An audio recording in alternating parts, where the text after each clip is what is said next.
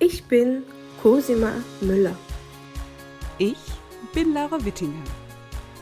Ich bin Laura Behrens. Und ich bin Lisa Popp. Und zusammen sind wir Montessori Talk, eure neue Plattform für alle interessanten Themen und Gespräche rund um die Montessori-Pädagogik. Euch erwarten jede Woche neue Themen, spannende Gespräche mit Fachleuten, Expertinnen, Dozenten, aber auch mitten aus dem Leben mit Eltern und Alumnis. Wir freuen uns sehr darauf, mit euch die Montessori-Welt zu erkunden und den berühmten Blick über den Tellerrand zu werfen. Kommt mit und seid dabei, wenn es heißt Montessori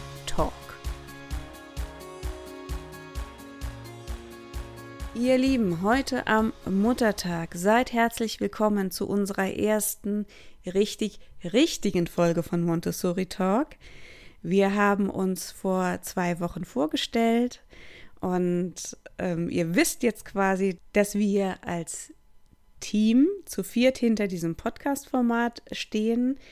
Und wir möchten euch mitnehmen heute in unser erstes Themengebiet. Und dieses erste Themengebiet, was sich über ein paar Folgen erstrecken wird, sind die Entwicklungsphasen nach Maria Montessori. Die Entwicklungsphasen bzw. Entwicklungsstufen oder auch Perioden genannt sind ein, eine ganz wichtige Grundlage, um das Kind und um die Pädagogik zu verstehen. Es gibt dafür vier komplette Konzepte, jeweils an äh, bestimmte Altersstufen, Phasen angepasst. Und wir möchten uns über alle vier einzelnen Konzepte unterhalten und fangen an heute mit der ersten Entwicklungsstufe. Diese erste Entwicklungsstufe umfasst eigentlich die ähm, Jahre von der Geburt bis zum sechsten Lebensjahr. Und weil das aber so eine komplexe Sache ist, diese sechs Jahre, hat man ähm, diese erste Entwicklungsstufe einfach nochmal unterteilt in den ersten Teil von 0 bis 3 Jahren und in einen zweiten Teil von 3 bis 6 Jahren. Da wir auch sehen, dass es da unglaublich viel Gesprächsbedarf drüber gibt, ne, übernehmen wir diese Unterteilung auch in unseren Folgen so, sodass wir heute dabei bleiben, uns über das 0 bis 3 Jahre alte Kind zu unterhalten. Und ich freue mich sehr, dass wir in dieser Runde zusammensitzen, denn äh, das ist wirklich auch ein Bereich, wo wir persönlich viel Erfahrung mit haben, also als Mütter, aber eben auch als Pädagogin. Viel Spaß euch heute. Und ich gebe direkt schon mal das erste Stichwort, um es dann weiterzuleiten. Home Environment ist eines der wichtigsten Begriffe in diesem 0 äh, bis 3-jährigen Zeitraum.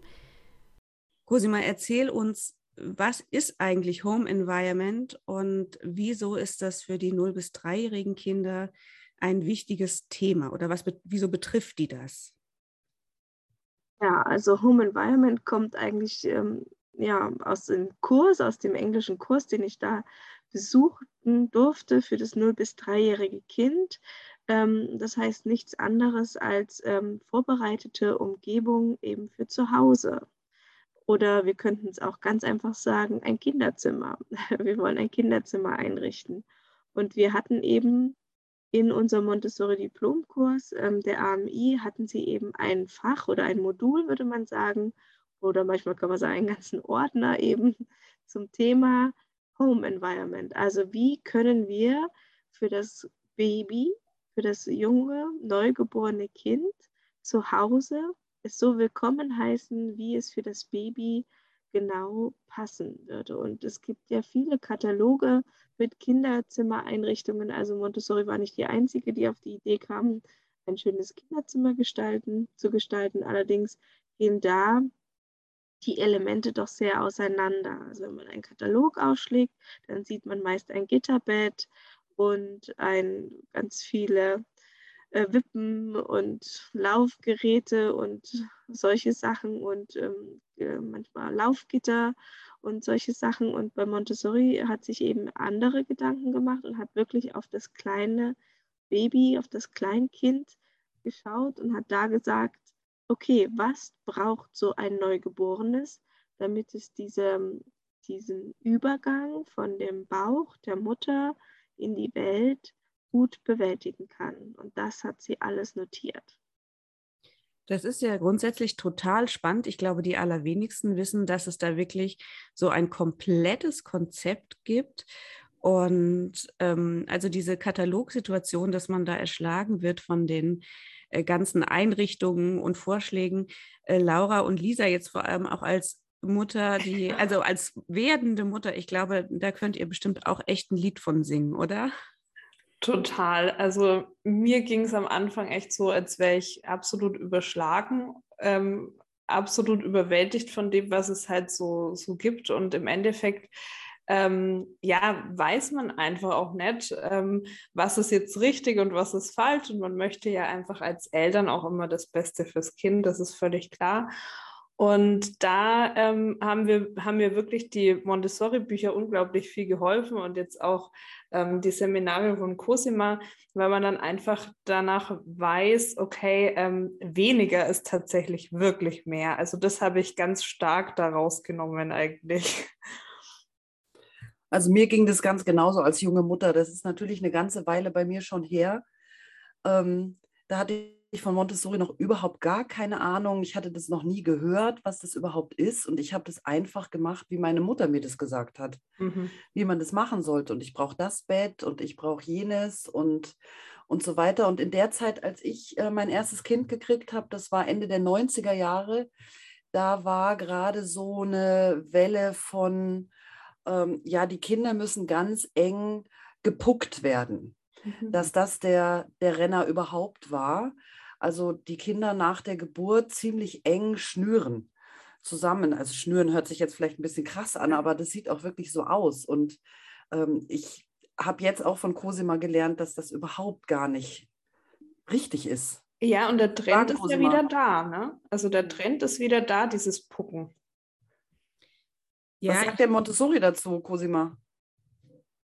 Also, der Bauch, der hat ja das, dem Kind einen klaren ähm, Rahmen und Raum vorgegeben, in dem es sich bewegen konnte. Ne? Oder, und dann war irgendwann der Bauch zu eng und zu klein und deswegen kommt ja auch das Kind ist fertig, kommt es auf die Welt, um eine neue ähm, Raumwahrnehmung und auch ähm, Möglichkeit und Freiheit erleben zu können. Und deswegen hat Montessori in ihrem ersten Kinderzimmerkonzept eben eine Bewegungsmatte erstmal etabliert, also eine Matte auf dem Boden, nicht irgendwie als ähm, ähm, Laufgitter, Babygitter, sondern eben im, auf dem Boden eine Matte und auf dem, der Matte liegt das Kind ähm, auf dem, einem etwas weicheren Matratze, einer kleinen Matte, dem Toponcino. Und auf diesem ähm, kann es sich eben oder darf und soll und ähm, braucht es eben auch die Bewegung. Denn das ist eines der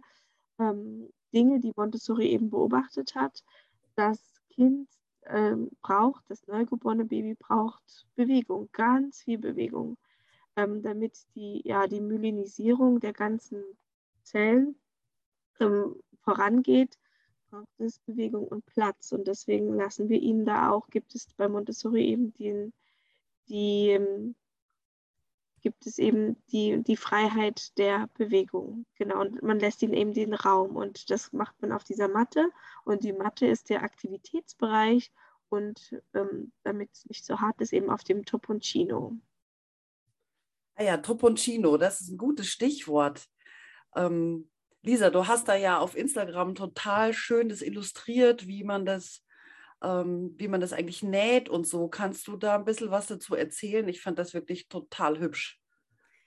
Ja, also ich habe das ja ähm, bei über Cosima quasi gelernt, was, worauf man dann genau achten muss.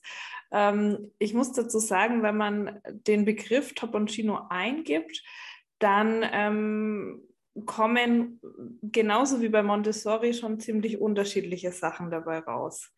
Und ähm, der, der Ursprungsgedanke ist ja, dass da wirklich einfach mehrere Lagen ähm, aufgebaut sind, aber es ist trotzdem eine Stabilisierung ist, aber auf keinen Fall einfach ähm, ein dickes Kissen oder so, wo das Kind einsinkt. Und deswegen habe ich mich dann dafür entschieden, das wirklich ähm, selber zu nähen. Und Cosima, du hast mir dann ähm, eine Anleitung auch mal gezeigt. Und jetzt mittlerweile gibt es auch ein paar Anleitungen online, die man finden kann. Und da habe ich gedacht, das mache ich jetzt einfach mal für mich selber. Und tatsächlich ähm, bin ich damit sehr, sehr zufrieden, weil ich einfach auch die Qualität auswählen konnte von den Stoffen her und bei The Montessori-Kurs bei meiner ähm, Instagram-Seite kann man es eben ziemlich gut und einfach sehen und das auch relativ einfach nachmachen. Und man kommt vom Geld her auch ja, ähm, ziemlich weiter, als wenn man es selber kauft, weil das halt leider dann doch relativ teuer ist, wenn man es sich machen lässt. Aber gut, das kommt natürlich darauf an, ob man es ähm, selber auch schafft oder nicht. Ja, also dieses Toponcino, das habe ich auch selber bei meinen Kindern ausprobieren dürfen und ich bin ein super Fan davon, weil wenn so ein ganz Junggeborenes eben kommt und man will es auf den Arm halten, dann legt man es eben immer in dieses Toponcino. Das hält zum einen die Wirbelsäule und den Kopf ähm, stabil und gerade. Und man hat das Kind dann auch ähm, primär in der Waagerechten, was man auch in den ersten Wochen und Monaten durchaus immer tun sollte, dass man es oft in der Waagerechten hält.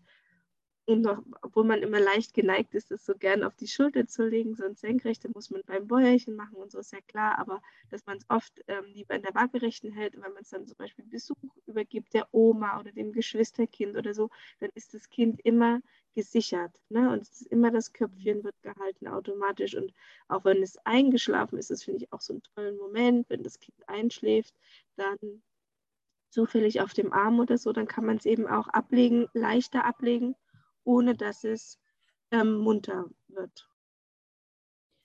Was ich auch einen spannenden Tipp fand von dir, dass man es ähm, auch einfach vorher schon ähm, ins Bett reinlegen kann, damit dieser Geruch von der Mama, also be bevor ähm, die Geburt da ist, quasi, dass man den Geruch der Mama schon annimmt, also das Toboncino. Das finde ich auch sehr spannend, dass einfach dieses Sicherheitsgefühl auch durch, durch die Nase quasi geht. Ja, deswegen kann man ruhig zwei, drei Toponcino haben. Ähm, zum, einen, zum einen in dem, äh, auf der Aktivitätsmatte auf dem Boden ne? oder man nimmt es und dann eins vielleicht fürs Bett und eins, wenn man so waschen möchte oder zum Wechseln. Ne? Das muss, was man nicht so oft tun muss. Also genau, weil das ist auch, wenn man gerade mal einen Schritt auf die Terrasse geht oder kurz in den Garten oder so, ne, dann ist es immer gleich, oder zum Auto ist es immer gleich auch windgeschützt und ist mhm. immer stabil und kann halt gut auch weitergegeben werden. Also Toponcino kann ich nur empfehlen und dann bleibt es da eben liegen und kann sich trotzdem frei bewegen und ist ähm, ja gesichert und frei.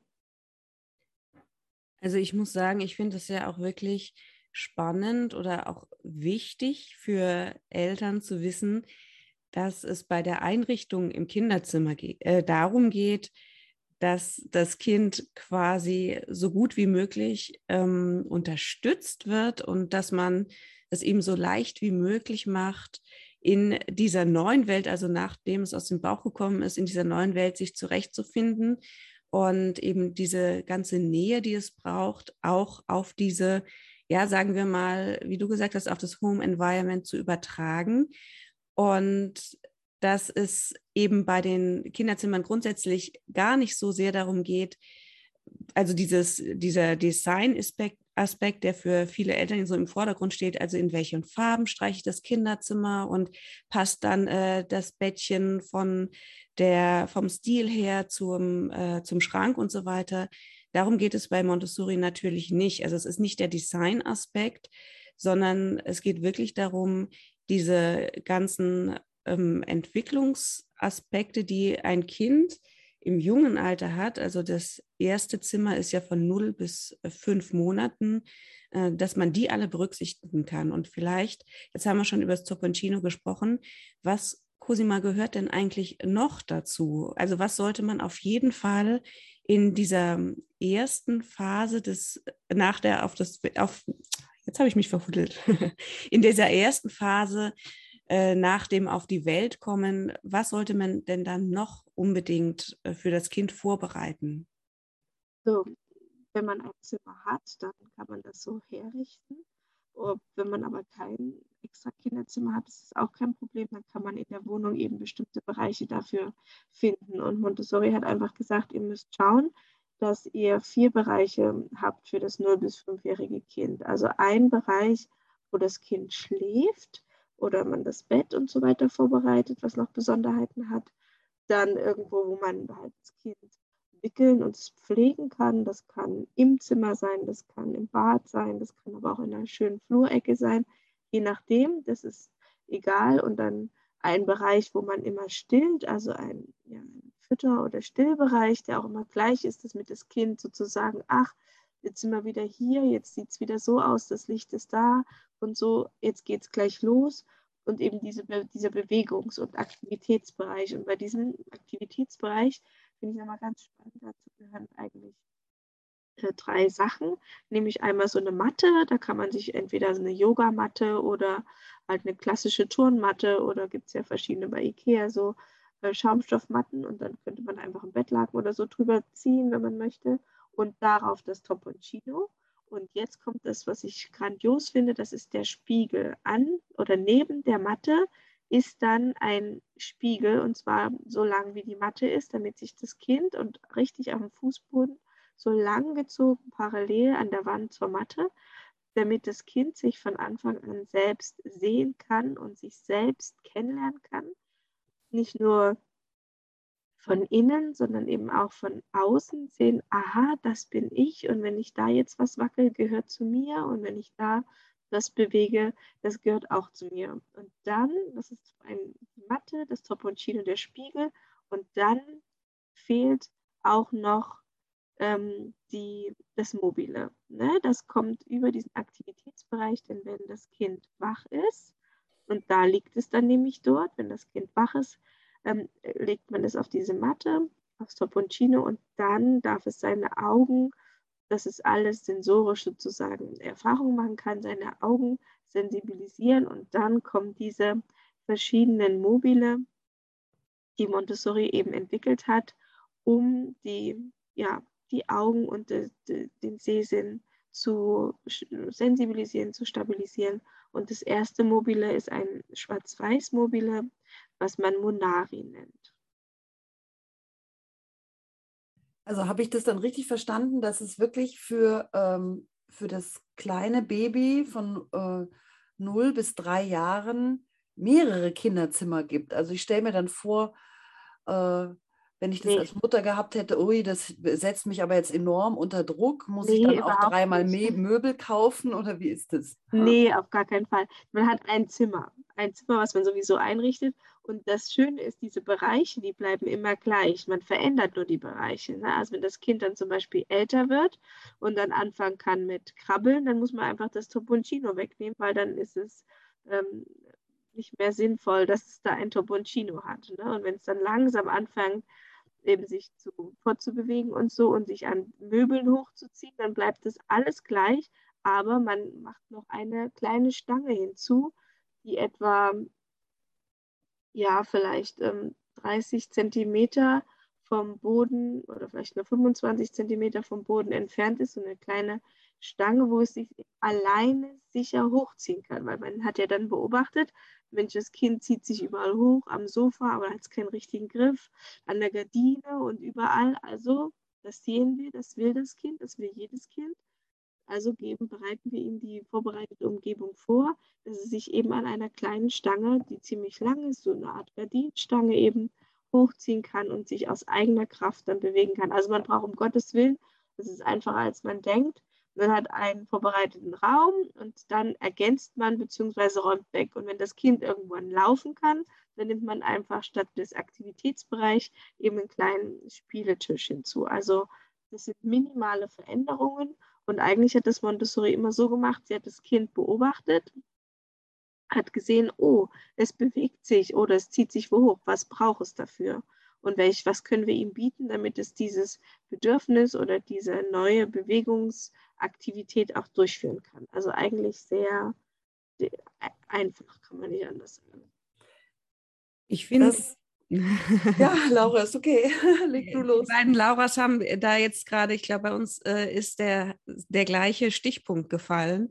Mhm. Ähm, nämlich, dass du äh, schon jetzt gesagt hast oder den Schwerpunkt darauf gelegt hast, dass auch schon bei dem ganz jungen Kind die Beobachtung essentiell ist. Ja, also viele kennen ja den Begriff Beobachtung später dann aus äh, den Bereichen, wenn man dem Kind ein Material anbieten möchte, aus dem Kinderhaus, eher aus dem Bereich. Aber eigentlich sagst du ja jetzt schon, oder das wissen wir als Eltern dann eben auch, dass die Beobachtung schon direkt mit der Geburt beginnt und dass man daraus auch ableiten kann, was das Kind braucht.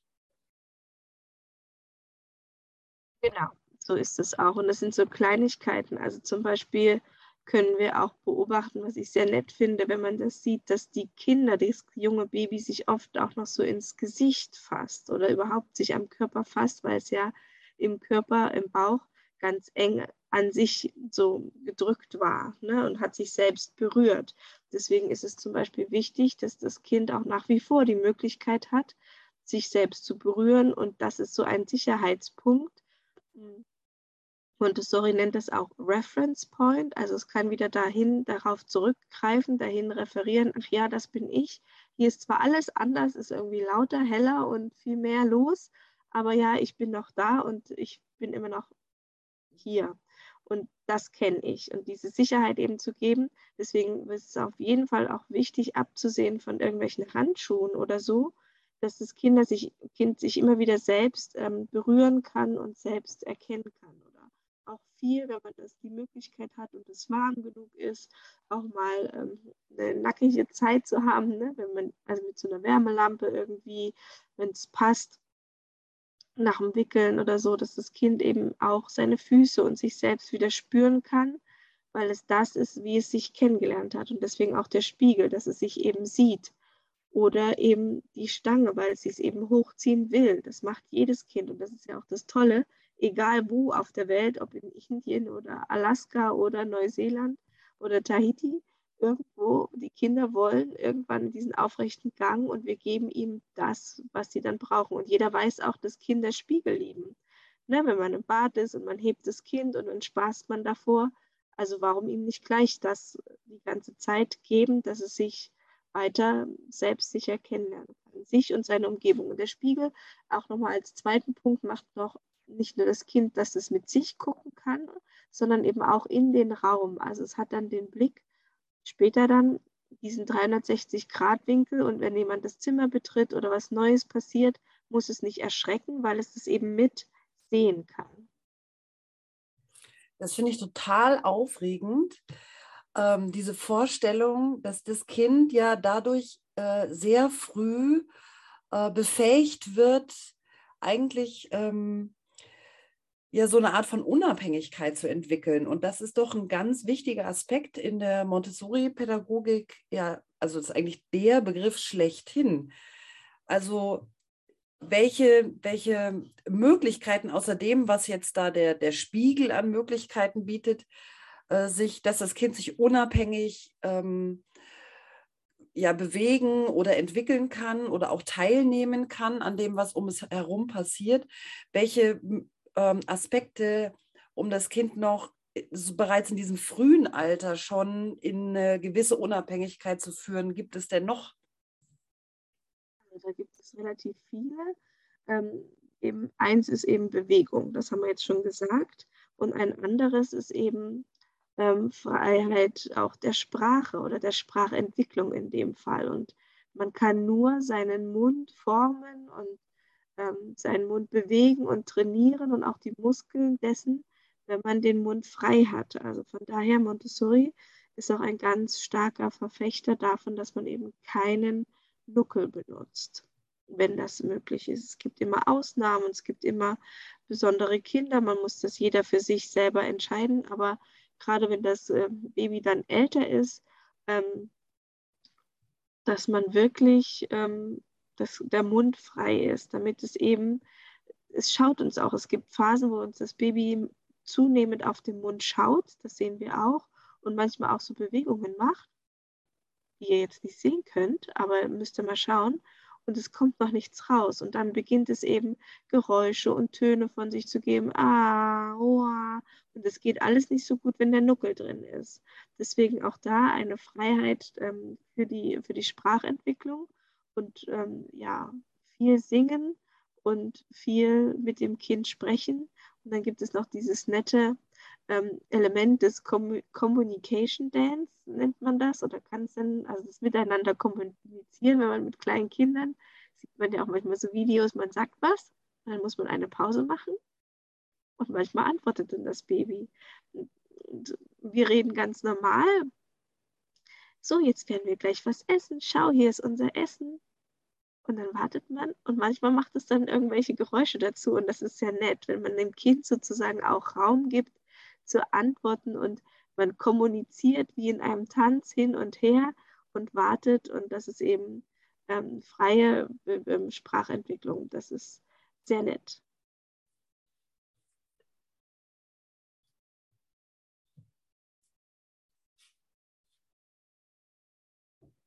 Ja, ähm, Lisa, die Sprachentwicklung kommt ja bei dir als Erzieherin und ähm, jemand oder Montessori-Pädagogin, die im Kinderhaus gearbeitet hat, auch später. Wir sprechen in der nächsten Folge dann auch genau über diese Altersgruppe, aber das kannst du wahrscheinlich auch genauso bestätigen, was Cosima da jetzt gerade ausgeführt hat, gell? dass das alles auch wichtig als Grundlage ist. Ja, auf jeden Fall. Also das, was ja meine Arbeit ist, ähm, ist ja das Aufbauende von dem, was Cosima beschreibt. Und ähm, ich muss auch, also ich möchte auch gerne dazu sagen, zum Beispiel bei dem Schnuller zum Beispiel, ähm, das Thema oder genauso wie mit der Windel, das ist alles sehr, sehr gut, wenn das schon ähm, vor dem Kindergarten, also vor dieser Zeit dann schon alles passiert ist und das Kind sich dadurch dann die Unabhängigkeit schon geschaffen hat. Also das äh, merkt man sehr stark. Es soll natürlich keinen unter Druck setzen. Ja? Also der Grundgedanke ist immer, dass jedes Kind sein eigenes Tempo hat. Aber wir können als Erwachsene schon, ähm, ja, wir leiten das ja an. Ja? Also wir leiten ja in gewisser Weise schon ähm, die Kinder in eine gewisse Richtung. Und ähm, wenn wir von Anfang an immer den Schnuller nur verwenden, wenn er wirklich notwendig ist oder ihn einfach vielleicht gar nicht verwenden können, dann ähm, gibt es dem Kind auch die Möglichkeit, dann ähm, ja, das später halt einfach nicht diesen Ablösungsprozess haben zu müssen. Ne?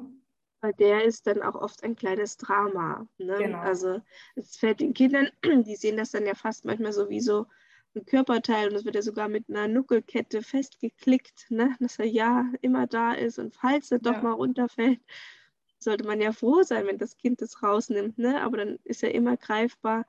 Also auch diese Nuckelketten sind eher kontraproduktiv, um das, das Kind quasi auch das Gefühl zu geben, ich brauche den, ich kann nicht anders, der muss immer dabei sein. Ne, wenn man vielleicht auch da den ersten Schritt macht und sagt, okay, ich stecke ihn in der Tasche und da ist er, wenn man brauchen und wenn nicht, dann nicht. Und mhm. ähm, das ist eben auch ganz wichtig. Und dann ein anderes Thema auch, ähm, es geht ja, Montessoris Thema ist ja immer dem Leben helfen. Also ihr Buch, was sie auch geschrieben hat, heißt ja auch so, dem Leben helfen. Und es wird immer geguckt, was braucht das Kind, damit es sich gut entwickeln kann. Und dafür hat sie eben, oder kriegen wir halt unseren Blick geschärft, besonders eben in den Diplom, Montessori-Diplomausbildungen, um das mehr und mehr zu sehen. Aber ich finde, wenn man zum Beispiel einfach darüber spricht, dann denkt man so, ach ja, stimmt. Und das kann man auch so in kleinen Schritten, so wie zum Beispiel das Strafen ist ja auch ein großes Thema.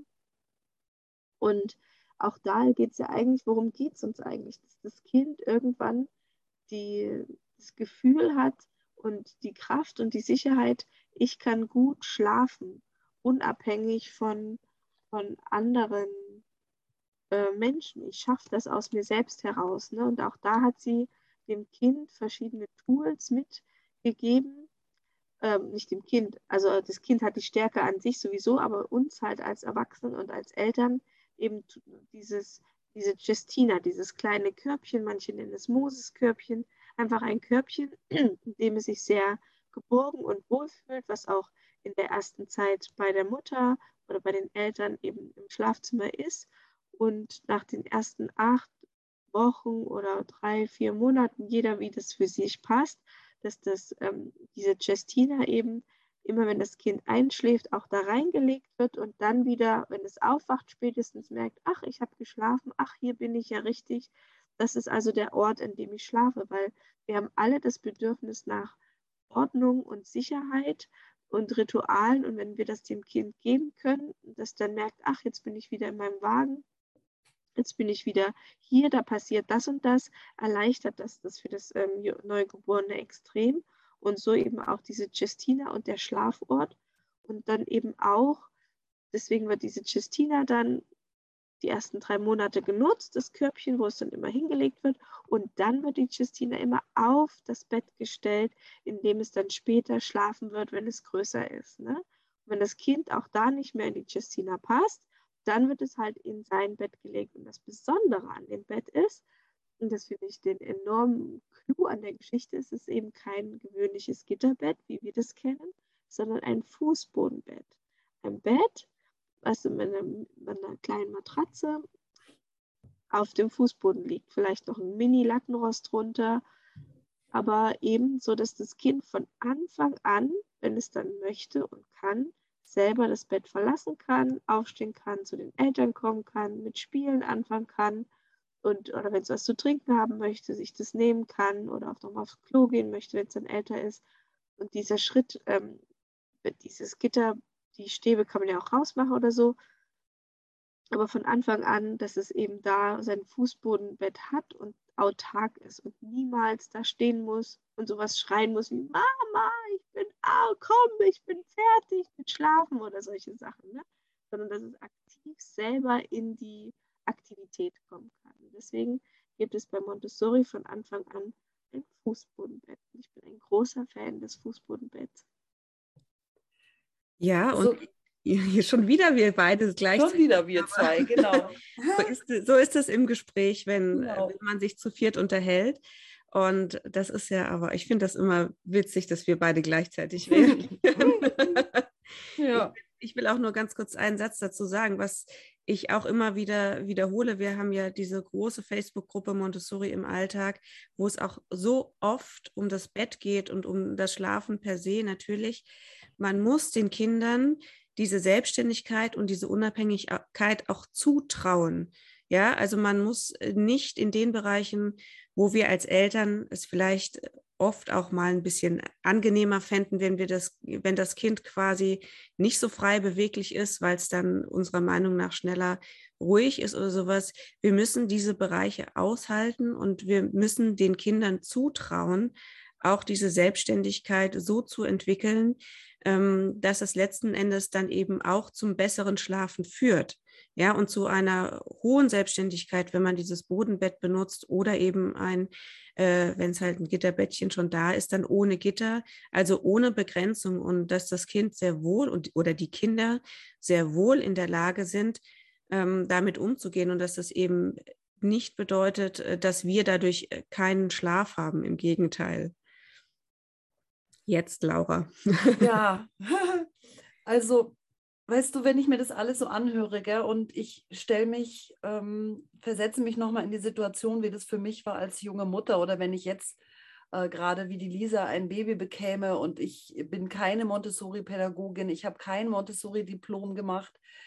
Und ähm, es geistern so viele Begriffe durchs Netz und in Büchern und so weiter. Ich äh, kann mich erinnern, dass ich auch total überfordert gewesen bin von diesen ganzen unterschiedlichen Konzepten, die es da so gibt. Und ich meine, heute ist mir das total klar, dass äh, die Montessori-Pädagogik und die Prinzipien total äh, Sinn machen.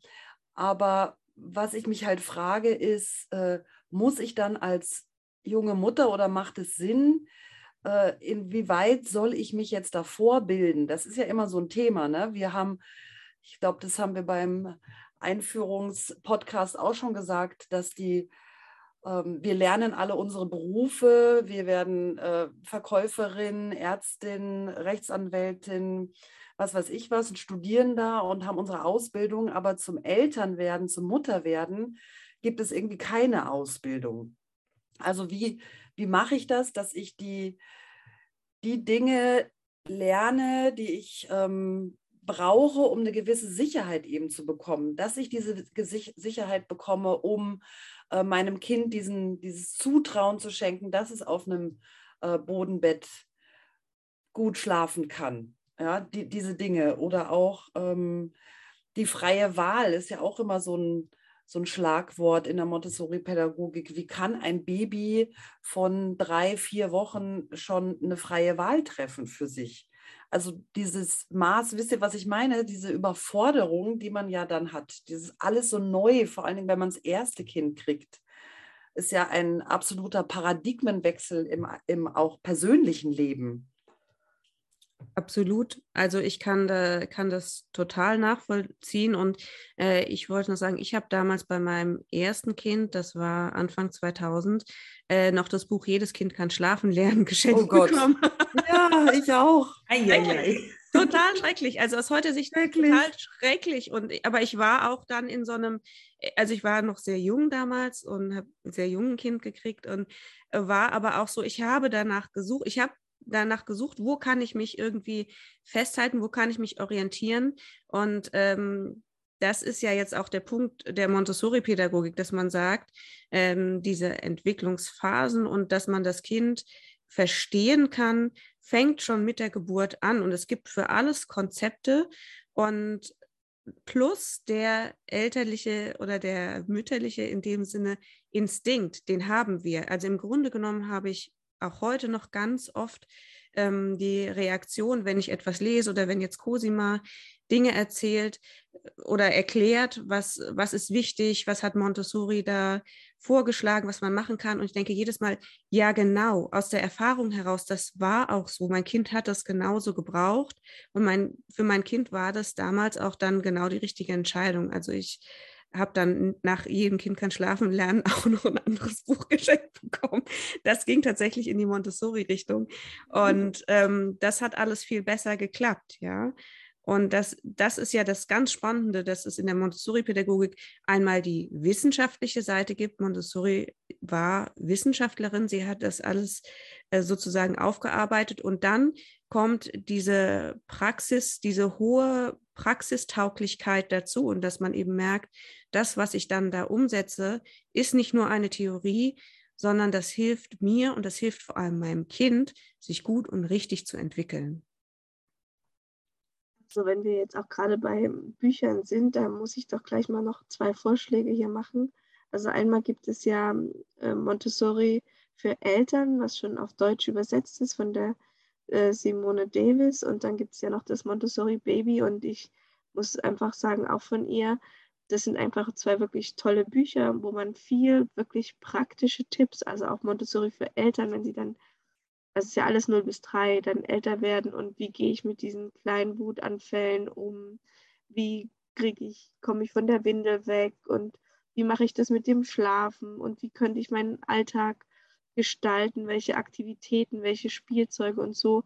Das ist da echt toll. Oder wer nicht so gerne liest, dann naja, der kann einfach mal bei Blickpunkt Montessori vorbeischauen. Ähm, da gibt es natürlich den ein oder anderen Kurs, aber ich bin auch ganz bei dir, Laura, dass man schon auf seinen inneren Instinkt als Mutter, als Frau und auch als Vater ähm, durchaus vertrauen kann und da gemeinsam seinen Weg zu finden. Und das ist ja auch, das sage ich auch immer, jeder muss seinen Weg finden. Also Montessori hat sich Gedanken gemacht und die wir und ich jetzt auch für sehr wertvoll und auch sehr sinnvoll erachte und ich das auch selbst bei meinen zwei Kindern, die ja auch noch recht jung sind, auch genauso gemacht habe. Und ich liebe das Toponcino und dieses Cestina-Körbchen, äh, wo ich von oben herunter reingucken kann, wo das Geschwisterkind reingucken kann, ein Küsschen geben kann, ein Guten Morgen-Küsschen, ohne dass man es reinhalten muss in diese große Wiege wie sonst. Ne? Also das hat so viele sinnvolle Elemente und es ist so durchdacht, dass ich nur sagen kann, ja, für mich ist das genau sinnvoll und wenn andere sagen, nee, für mich passt das nicht, dann soll das jeder so machen, wie er äh, das möchte. Also das sind ja einfach nur Ideen und dann wägt man für sich als Familie ab. Und wenn ich mir denke, wie sie die Mobile für die Augen zum Beispiel ähm, als sensorisches etwas macht, dann, dann sagt man, was geben wir eigentlich dem Mund als, äh, als Erfahrung. Und wenn sie dann zum Beispiel sagt, die Idee zu haben, ab dem vierten Monat immer schon so einen halben Teelöffel einfach ähm, selbstgeriebenen kurzen Apfelsaft oder nur so als sensorischen Geschmack und dass man das Gesicht des Kindes zum Beispiel dann nicht sagt, das macht dann erstmal so ein Krumpelgesicht, was ist denn? Und dann könnte man annehmen, das Kind denkt, oh, das schmeckt mir nicht. Man könnte aber auch denken, und das sagt eben Montessori, oh, das ist ja ein neuer Geschmack außer die Milch, außer der Milch der Brust. Was ist denn das? Das kenne ich ja noch gar nicht. Und so kann man es ähm, immer sensorisch weiter ähm, ja, neugierig machen. Und ich habe auch festgestellt, wenn man das eben macht ab dem vierten Monat und immer mal an der Gurke oder mal an der, an der harten Möhre, wo nichts passieren kann, ne, eben zutschen lässt und so, dass das Kind dann wirklich weniger ähm, mickelig ist, ne, sondern einfach gerne Dinge ausprobiert, gerne neue Erfahrungen geschmacklich macht. Und das sind so kleine Hinweise, die ich sehr dankend angenommen habe, ähm, jetzt gerade von Montessori. Aber ich finde, jeder muss einfach für sich gucken, will ich das, will ich das nicht und was will ich davon. Aber unser Thema ist ja auch ähm, einfach das zu verbreiten, weil wir davon überzeugt sind, dass es eben gute Ideen sind und so kleine Tipps und Tricks für den Alltag, die eigentlich, glaube ich, meine Oma und auch meine Mutter gesagt sagt er manchmal so, ach, wir haben das schon immer so gemacht, ne? Und die sind aber manchmal verloren gegangen, diese, diese Art, ne? Man ähm, nicht so zu handeln. Und deswegen finde ich es schön, dass Montessori das eben nochmal aufgeschrieben hat und wirklich uns immer wieder ermutigt, das Kind aktiv in seiner Selbsttätigkeit zu unterstützen. Und ja, und da braucht es einen neuen Blick dafür oder wieder einen Blick dafür und das hilft dann.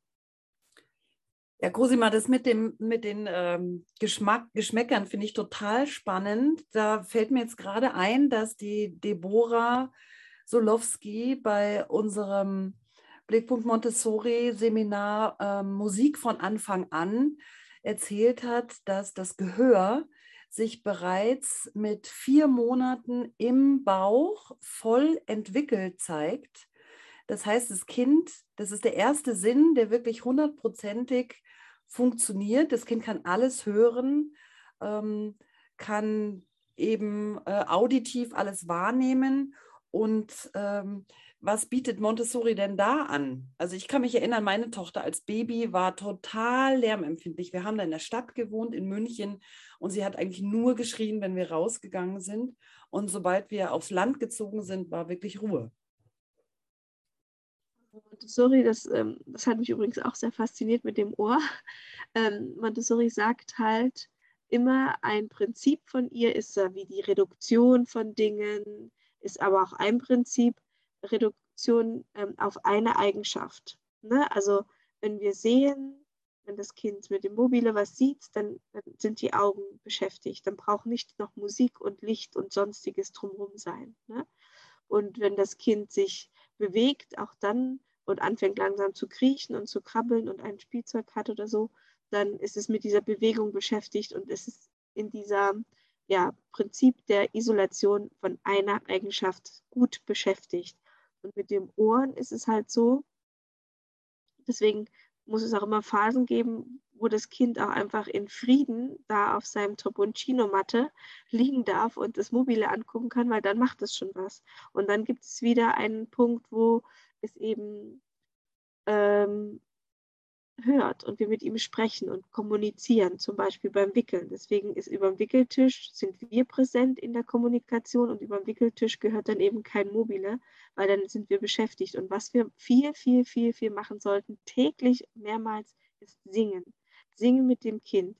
Und jeder kann singen, wie die Bora so schön gesagt hat. Und wir wollen auch wieder singen mit den Kindern. Und wenn wir nicht singen, und das ist auch ein elementares Tool zur Sprachentwicklung, dann ist das das, was wir ähm, für das Kind, für die Sprache tun können, indem wir viel singen und mit ihm sprechen und ihm Zeit lassen zu antworten.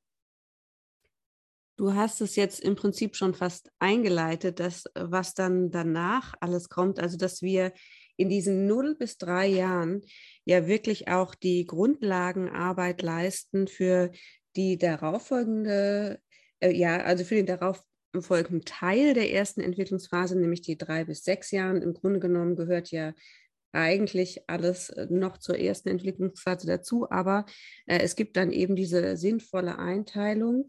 Und ich hoffe oder wir hoffen natürlich, dass wir heute mal so einen Einblick in diese früheren Phasen und in die frühere Entwicklung gegeben haben und freuen uns darauf, dass wir in der nächsten Folge dann ähm, dazu übergehen, was kommt denn dann in den drei bis sechsjährigen, also bei den drei bis sechsjährigen Kindern ähm, zum Tragen und welche sensiblen Perioden, da haben wir jetzt heute noch gar nicht drüber gesprochen, aber das äh, konkretisieren wir dann das nächste Mal für euch, welche sensiblen Perioden oder Phasen sind denn dann ähm, am Start. und ich freue mich darauf oder wir freuen uns erstens darauf, dass ihr wieder reinhört, wenn wir über diesen nächsten Teil der Entwicklungsphase reden. Und ähm, wir freuen uns auch darauf, dass wir diesen nächsten Teil auch nochmal alle zusammen ähm, besprechen und hoffen, dass ihr jetzt ganz viel schon mal mitnehmen konntet. Ich glaube, das äh, geht uns ja, selbst uns beim Gespräch als Montessori-Pädagogin immer wieder so, dass wir denken, ja, genau, ja, mh, deswegen habe ich das gemacht. Und jetzt gebe ich noch einmal als kurzen Abschlusssatz in die Runde und freue mich darauf, euch das nächste Mal wiederzusehen, Laura. Damit wir endlich mal eine richtige Übergabe haben zwischen Laura und Laura zum Sprechen.